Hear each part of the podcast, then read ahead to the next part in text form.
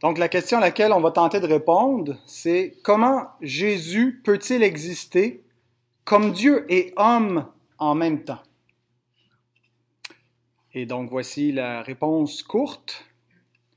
Chacune des deux natures du Christ communique ce qui lui est propre sans qu'il n'y ait de confusion ou de division entre elles, entre les deux natures, puisqu'elles sont unies en un seul Christ, Dieu, homme. Donc, jusqu'à présent, c'est le, quatrième enseignement sur le chapitre 8, le Christ médiateur. Et donc, on a vu le paragraphe 1 qui nous donnait le, contexte euh, de la médiation de Jésus, qui est le contexte de l'alliance, qui donc continue euh, logiquement avec le, chapitre précédent, qui est le chapitre de l'alliance. Donc, Dieu crée l'homme, le place dans un cadre d'alliance, intervient la chute, l'alliance est brisée, établit une alliance de grâce euh, qui est sous la forme d'une promesse qu'il accomplit éventuellement lorsque le médiateur d'alliance vient dans le monde. Et donc, après nous avoir présenté tout, cela, la, la, Confession nous présente le médiateur en question. Euh, donc, on a vu euh, donc, son identité, en fait, le paragraphe 8 contient la personne et l'œuvre du Christ. Donc, on est toujours dans la personne du Christ qui est fondamentale. C'est une doctrine qui est incontournable. Euh, avoir une fausse doctrine du Christ, c'est avoir un faux Christ et c'est ne pas avoir Dieu. Euh, c'est une mauvaise christologie, c'est fatal. Euh, et donc, euh, le paragraphe 2, euh, ce qu'on a vu, c'est que on a vu la divinité euh, du médiateur. Il est, il est Dieu. On a parlé de l'engendrement éternel du Fils. Le fait que l'Écriture dit qu'il est engendré ne veut pas dire qu'il a été créé, mais qu'il est éternellement Fils, sans commencement, égal au Père. Euh, et la, la, semaine dernière, on a vu, toujours dans le paragraphe 2, euh, ce que les théologiens ont appelé l'union hypostatique du Christ, c'est-à-dire que dans sa personne, l'hypostase, c'est le mot technique pour dire la personne, il y a deux natures nature divine, mais une nature humaine qui existe sans mélange, sans confusion. Euh, donc, il n'est pas que Dieu, euh, il est aussi pleinement homme. Il n'avait pas seulement l'apparence d'un homme. Euh, il n'était pas un homme modifié, qui n'était pas vraiment exactement comme nous, mais il était un homme en tout point comme nous, à l'exception du péché, qui a même participé à notre faiblesse puisqu'il s'incarne après la chute et donc subit jusqu'à un certain point les, en fait, va les subir complètement, les conséquences de la chute, va subir la mort. Euh, mais donc, euh, euh, on continue à décrire ce, médiateur unique en, cherchant à répondre donc à cette question. Comment est-ce que c'est possible que la même personne puisse être simultanément Dieu et homme? On peut imaginer qu'il aurait pu être, comme, comme chez les témoins de Jéhovah, ils considèrent que, bon, il a comme laissé ce qu'il y avait de divin, il n'était pas le, le Dieu éternel, mais il était la première créature, il y avait quelque chose de divin, mais il s'est dépouillé de ça, il est plus là, il devient un homme, après ça, il redevient ce qu'il était avant l'incarnation. Euh, et donc ça, c'est très logique, hein, mais nous, ce que nous croyons, c'est qu'il est, à partir de l'incarnation, Dieu et homme en même temps, euh, et pour toujours. Alors, comment est-ce possible? Donc, euh, le, paragraphe 3 qu'on va lire nous, nous dit que c'est en vertu de ces, ces, deux natures, humaine et, et divine, euh, qu'il peut exercer la médiation et donc qu'il euh, n'y a personne d'autre. Et on va comprendre pourquoi dans les, les prochaines euh, études, pourquoi personne d'autre que Christ peut être le médiateur entre Dieu et les hommes. Euh, ça, prenait pas juste un homme parfait, ça prenait un homme Dieu ou un Dieu homme. et donc on va voir pourquoi. Et donc le, paragraphe 3 commence en nous disant, le Seigneur Jésus, en sa nature humaine ainsi unie à sa nature divine, en la personne du Fils, donc vous voyez les deux natures, une personne, union hypostatique, a été sanctifié et oint du Saint-Esprit au-delà de toute mesure. Il possède en lui-même tous les trésors de la sagesse, de la connaissance. Il a plu à Dieu de faire habiter en lui toute plénitude afin qu'étant saint, innocent, immaculé et plein de grâce et de vérité, il puisse être parfaitement équipé pour accomplir l'office de médiateur et en être le garant. Cet office, Jésus ne se l'est pas arrogé, mais c'est son Père qui l'y a appelé et qui a aussi mis entre ses mains tout pouvoir et tout jugement et lui a donné l'ordre de le mener à bien. Donc, dans la question que, j'ai posée pour introduire cette, étude, comment est-ce qu'il peut être à la fois Dieu et homme, euh, il y a un problème qui, sous-entendu, un problème à tout le moins pour notre intelligence. Euh, l'Écriture nous présente le Christ dans les évangiles comme un homme qui va passer par la souffrance, la tentation. Dieu peut-il souffrir et être tenté? Euh, on a vu quand on a étudié le, le chapitre 2, l'impassibilité divine. Dieu ne peut pas souffrir, Dieu ne peut pas être tenté de quelque façon par le mal, ne peut pas souffrir du mal. Dieu est impassible. Euh, ses émotions sont pas causées, sont des perfections, sont éternelles, n'augmentent pas, ne diminuent pas par ce que les hommes font ou ne font pas. Euh, on le voit avoir faim. Euh, L'Écriture nous présente Dieu qui est sans besoin. Il n'est pas servi de main humaine comme s'il avait besoin de quoi que ce soit.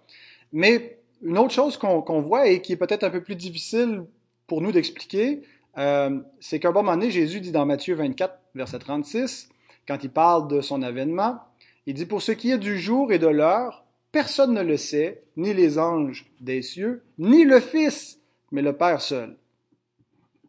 Et l'Écriture nous dit que Dieu sait toutes choses. Alors, s'il est Dieu, comment se fait qu'il ne le sait pas? Euh, Est-ce que Dieu pourrait ignorer des choses? Euh, Est-ce qu'il y a des parties dans la Trinité qui fait que le Père sait des choses que le Fils ne sait pas? Euh, et donc, c'est ces difficultés-là que euh, certains utilisent pour dire qu'il n'est pas pleinement Dieu, euh, il n'est pas légal de Dieu, il n'est pas Dieu.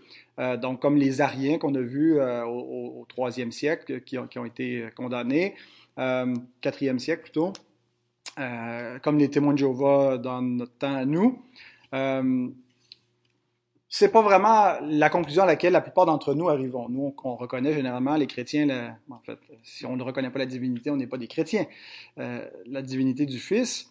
Mais généralement, on va dire que euh, pendant l'incarnation, le Fils n'a pas pleinement joui des attributs divins. Euh, qu'il y a comme eu, si on veut, une pause et que pendant qu'il était sur Terre, il, ne pouvait pas expérimenter pleinement euh, les attributs de sa divinité. Et c'est une mauvaise compréhension euh, à la fois de ce qu'est la divinité, euh, telle qu'elle a été définie par les chrétiens orthodoxes historiquement, telle que je crois que l'Écriture l'enseigne. Et c'est une mauvaise façon d'expliquer comment Jésus pouvait ignorer quelque chose tout en pensant, tout en on affirme qu'il est Dieu et que Dieu est omniscient, que Dieu sait tout. Donc, euh, on ne doit pas concevoir la, divinité comme quelque chose dont on peut enlever des parties, parce qu'on a vu que Dieu n'est pas fait de parties. Dieu, la divinité, c'est pas, euh, il y a Dieu, puis on y ajoute des attributs. Et donc, Dieu serait composé de, un peu d'amour, un peu de justice, plein d'amour, plein de justice, plein de connaissances, et, et on mélange tout ça, puis on dit, ça fait Dieu. Dieu ne possède pas ses attributs, Dieu est ses attributs. Donc, on ne peut pas enlever un attribut parce que Dieu ne dépend de rien. On, a vu, euh, vous vous rappelez peut-être, la doctrine de la simplicité divine, c'est-à-dire que Dieu n'est pas fait de partie. Donc on ne peut pas rien lui enlever qui ne soit pas lui. Il n'y a rien en Dieu qui n'est pas Dieu. Donc on ne peut pas enlever la connaissance divine puisque Dieu est sa connaissance. Il est ce qu'il connaît, il connaît toutes choses, sa connaissance est éternelle. Donc on ne peut pas y enlever un aspect de sa connaissance. Elle n'est pas autre que lui, il n'est pas extérieur à lui, comme, comme, comme son amour n'est pas autre que lui. Dieu est amour, Dieu est justice. Donc, c'est pas comme nous qui sommes des êtres complexes, c'est-à-dire composés de parties. Donc, on peut enlever une partie de nous, on peut euh, être plus ou moins complet, mais on reste un humain. Mais Dieu, Dieu n'est pas composé, il est. Et, et, il ne peut pas cesser d'être, il ne peut pas être moins que ce qu'il est. Alors, euh, il est sa connaissance et donc il ne peut pas cesser de connaître. Alors, comment est-ce qu'on peut affirmer donc que le Fils Dieu le Fils éternel Dieu qui était sur terre, ne savait pas des choses qui les a apprises. Alors la solution, c'est pas de dire que les, attributs de Dieu ont été mis sur pause, ont été euh, amoindris. La solution, je vous donne le terme latin, c'est la communicatio idiomatum. en fait, on peut la traduire en français par la communication des propriétés euh, de chaque nature la, communication des idiomes, idiomatum, c'est le terme grec veut dire ce qui est propre à chacune de ces natures qui se communiquent à l'unique personne du Christ. Et ça, c'est le paragraphe 7 qui nous l'expose. On fait, un bond un petit peu dans, le chapitre 8 pour lire le paragraphe 7 qui, en fait, va vraiment avec le paragraphe 2 et 3. Je ne sais pas exactement pourquoi il est, un peu plus loin. J'aurais aimé savoir pourquoi les, les, théologiens au 17e siècle l'ont placé là, mais un paragraphe très important pour, pour comprendre donc ce, ce mystère-là.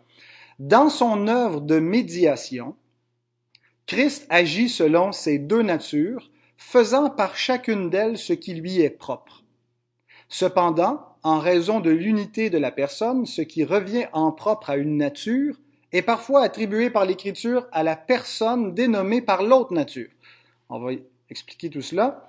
Mais en fait, c'est un mystère incompréhensible. Comment une, à quoi peut ressembler la réalité d'une personne, une personne unique, qui est Dieu et homme en même temps?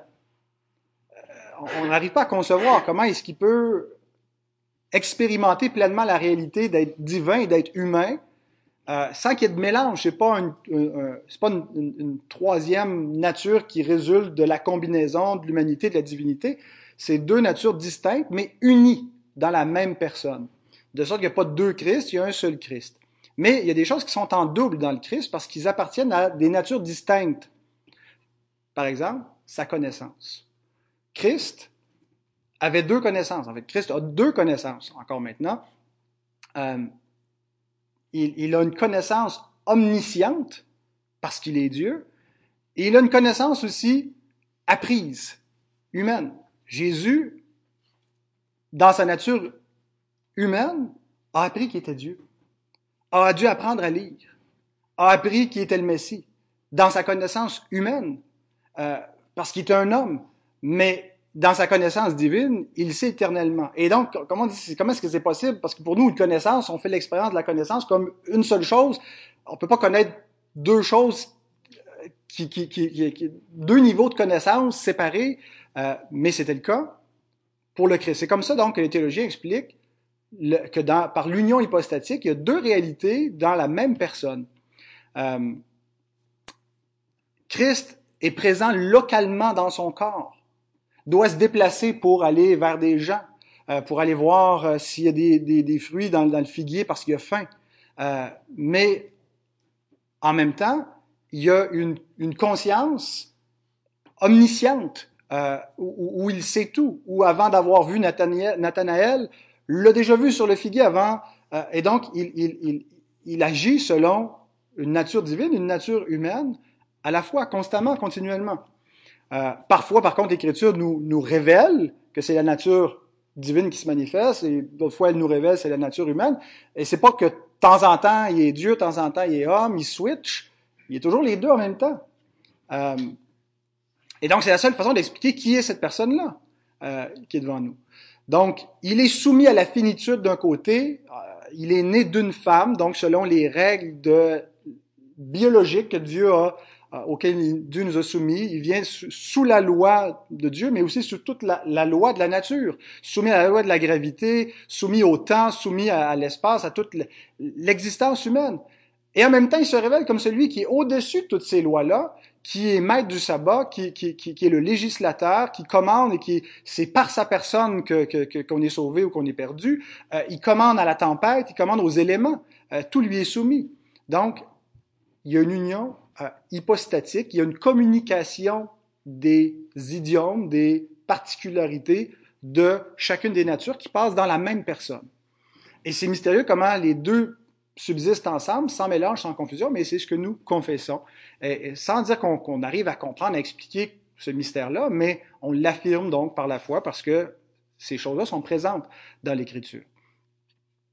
Donc, euh, bien sûr, sa, nature humaine euh, est, soutenue par sa nature divine euh, de différentes façons. Je pense que dans la communication des idiomes, justement, c'est que la connaissance de de la divine peut se communiquer à la, à la, connaissance humaine dans la mesure euh, où, où, où, Dieu veut, dans la personne humaine du Christ, communiquer dans la nature humaine du Christ, parce que c'est c'est pas deux personnes, une personne humaine, une personne, c'est une personne, deux natures. Il faut faire attention comment on, on dit les choses. Euh, mais euh, on voit d'ailleurs que dans sa nature humaine, il est soutenu par le Saint-Esprit. Il a l'onction de l'Esprit. Pourquoi il a besoin de l'Esprit s'il si, si est Dieu? Pas besoin de l'Esprit pour être conduit au désert, résister au diable, euh, pour apprendre des choses, mais il est homme et donc il, il, il reçoit la connaissance en tant qu'homme de la même façon que l'ont eu les, prophètes et euh, les hommes avant lui. Donc, c'est bien sûr, c'est un homme unique, qui n'est pas exactement comme les autres hommes parce qu'il il y a une union avec une, nature divine, mais euh, ce qu'il faut maintenir, c'est qu'il y a en Jésus deux natures qui ont chacune leur propre connaissance, conscience, capacité et volonté. Euh, les, théologiens ont compris que, euh, affirmé les choses ainsi que euh, dans le Christ, de ces deux natures, deux natures résultent forcément deux connaissances, deux volontés. Donc c'est pas un mélange de deux natures qui en font, en une troisième sorte, ce qui serait le, le, monophysisme. On a vu que c'était une erreur que, qui a été commise, qui a été condamnée donc par les conciles, les premiers conciles. Il n'y a pas une séparation des deux natures pour qu'on retrouverait deux personnes. C'était l'erreur de Sabellius, le sabellianisme, qui faisait séparait tellement les deux natures qui faisait deux Christ en, une apparence, si on veut. Euh, donc, ce qu'on croit, c'est l'union de deux natures en une personne, l'union hypostatique.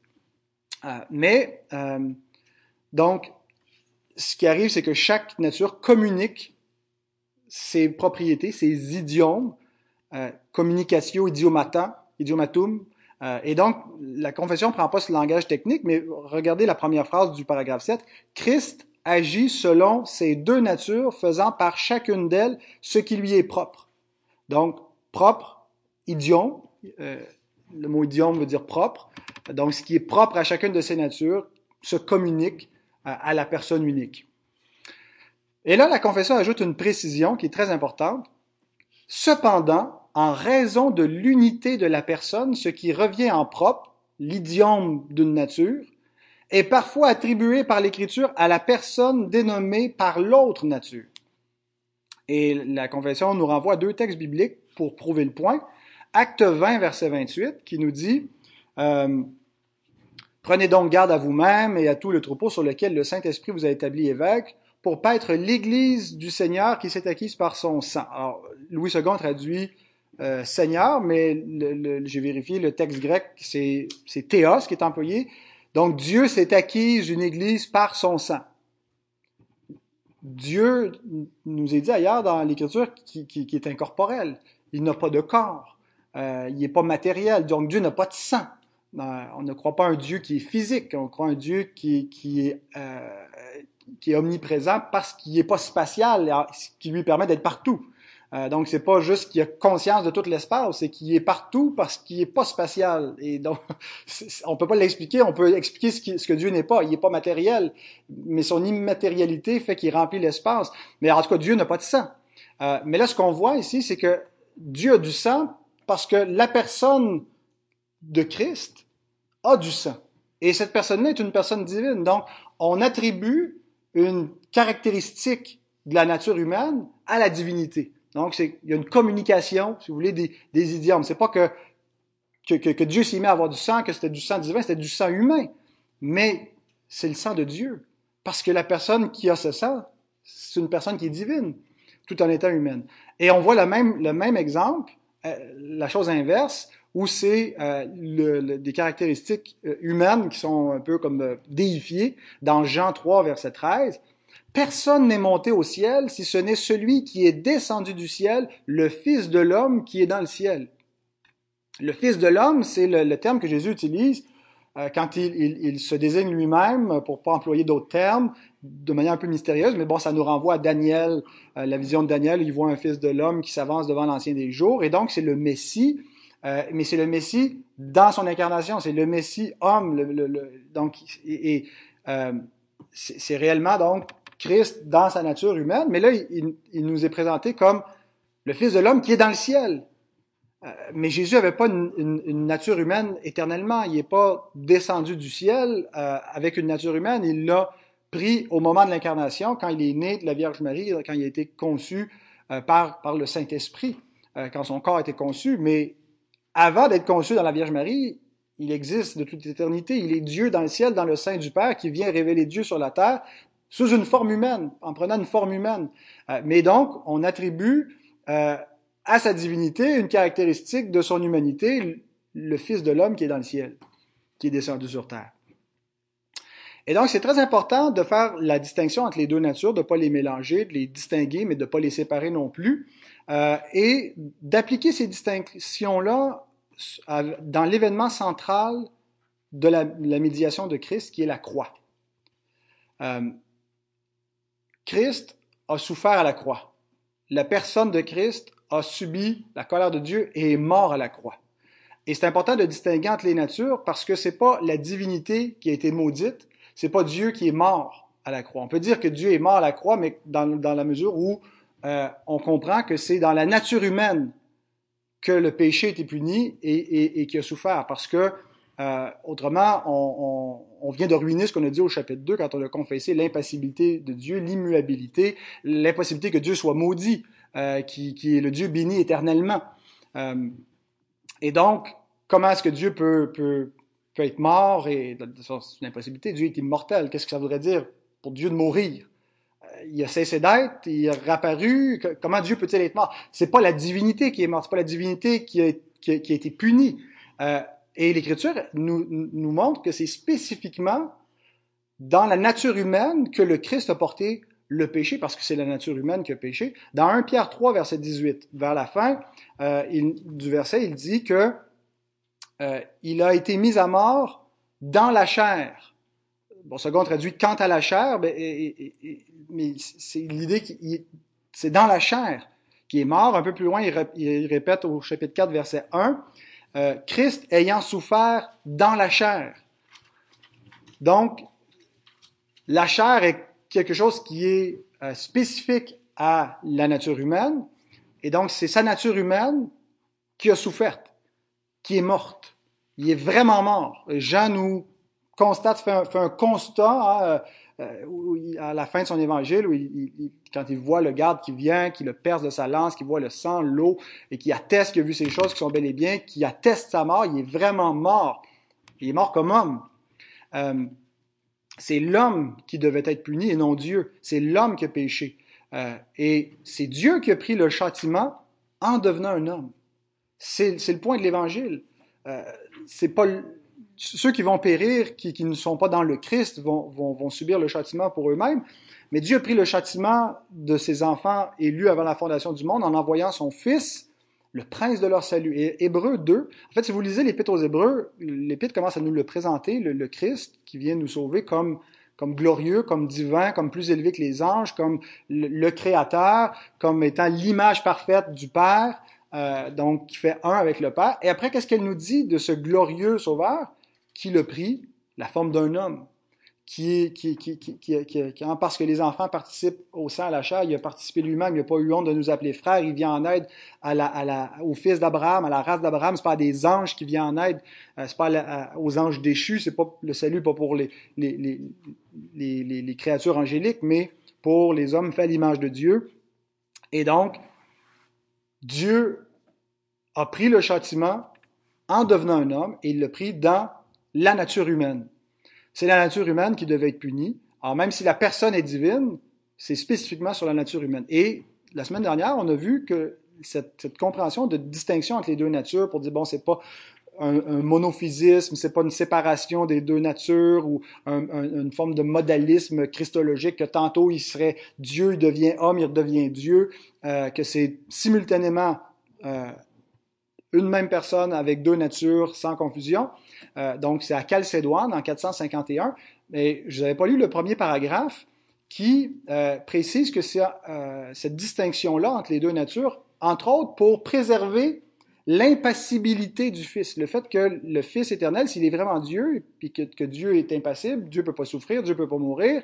Alors, c'est pas dans sa divinité qu'il a subi la colère divine. Donc, je vous lis un extrait du Concile de Chalcédoine de 451.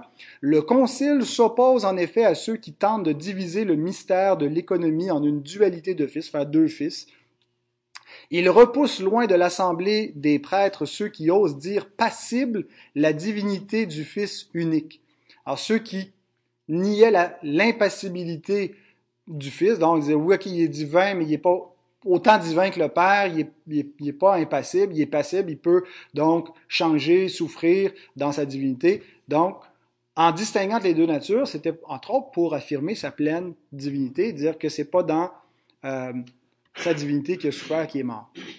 Donc, Christ a souffert, Christ est mort, sans pour autant que Dieu ait été maudit, que Dieu soit devenu mortel, sans pour autant que la péricorèse, vous vous souvenez de la péricorèse?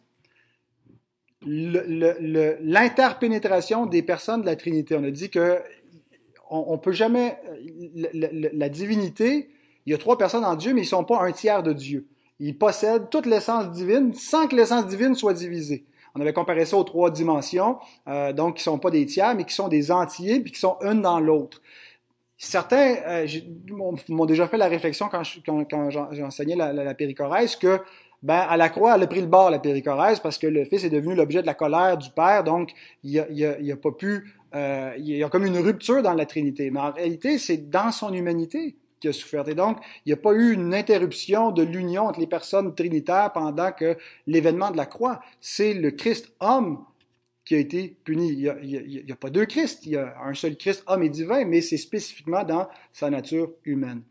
Euh, et c'est, je pense, la compréhension de l'apôtre Paul quand il nous dit il y a un seul Dieu et aussi un seul médiateur entre Dieu et les hommes, Jésus-Christ, homme, qui s'est donné lui-même en rançon. Donc pourquoi il se précise homme Parce que c'est un homme qui devait payer la rançon. C'est un homme qui a péché. Euh, Romains 8.3, Paul nous dit que Dieu a condamné le, péché euh, dans la chair. Dieu a condamné le péché dans la chair en envoyant, à cause du péché, son propre Fils dans une chair. C'est dans la chair que Dieu a condamné le péché parce que le péché est entré dans le monde par un seul homme, c'est aussi par un seul homme qui est venu la résurrection entre les morts, parce que ce seul homme a expié le péché. Donc, encore là, la nature humaine de ce, médiateur. Donc, oui, Dieu était là à la croix. Oui, Dieu était en Christ réconciliant le monde avec lui-même. Euh, mais quand Paul nous dit cela dans 2 Corinthiens 5, 19, Dieu était en Christ réconciliant le monde avec lui-même. Parce que des fois, on lit ça, puis ça nous donne l'impression Christ n'est pas Dieu parce qu'il distingue entre Dieu et Christ. Dieu était en Christ. Alors, certains vont dire, ben oui, c'est le Père qui était avec le Fils, mais je pense que si on maintient cette distinction-là entre les deux natures, euh, Dieu et la nature divine est pleinement corporellement dans ce corps, dans, le Christ. Euh, mais le Christ, c'est le, titre qui est employé spécifiquement pour référer au, Messie en tant qu'humain. Euh, Jean commence à nous dire qu'au au commencement était le logos, la parole. Euh, il nous parle de lui comme fils. Mais quand il, il, il, nous passe de l'éternité au temps, il emploie des, des termes messianiques. Le Christ, euh, Jésus, euh, le Fils de l'homme. Et donc, c'est pas que euh, il y a une séparation entre, entre, entre Dieu et Christ, mais qu'il y a une distinction entre, entre la divinité et l'humanité. Et donc, Dieu était présent, euh, Dieu était sur la croix, mais c'est pas la, la, la, nature divine qui a été maudite, qui est morte. Dieu peut pas mourir à la. C'est donc vraiment le Christ, homme dans la chair, qui a porté le péché. on va s'arrêter ici euh, et Dieu voulant, on va continuer cette réflexion la semaine prochaine.